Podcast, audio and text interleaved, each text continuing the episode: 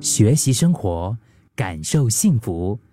克敏的十一点这一刻，你会不会在你的 calendar，就是你的行事历里面哈，写上休息这样子的一个活动？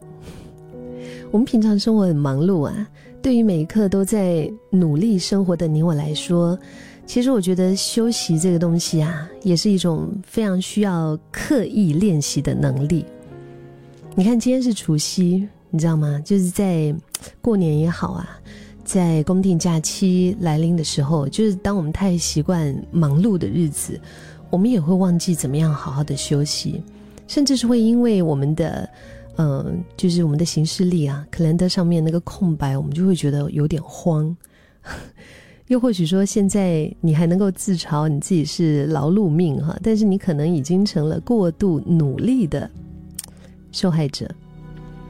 其实我们这辈子也并不会因为你现在没做什么就扣分吧，或者是好像跑得比别人慢，就就输了。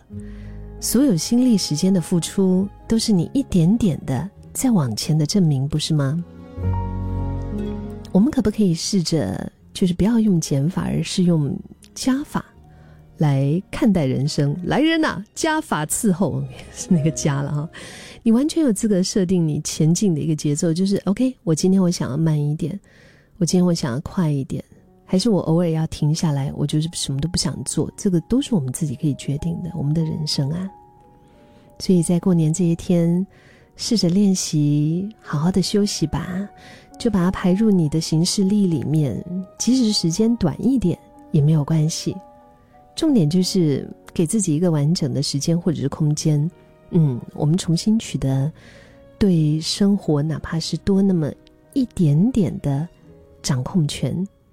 你看，就好像植物一样啊，嗯，植物它不是会向阳，然后拼命的伸长手，那个过程，我觉得它必须要有一个稳固的根，它才能够长得更高大。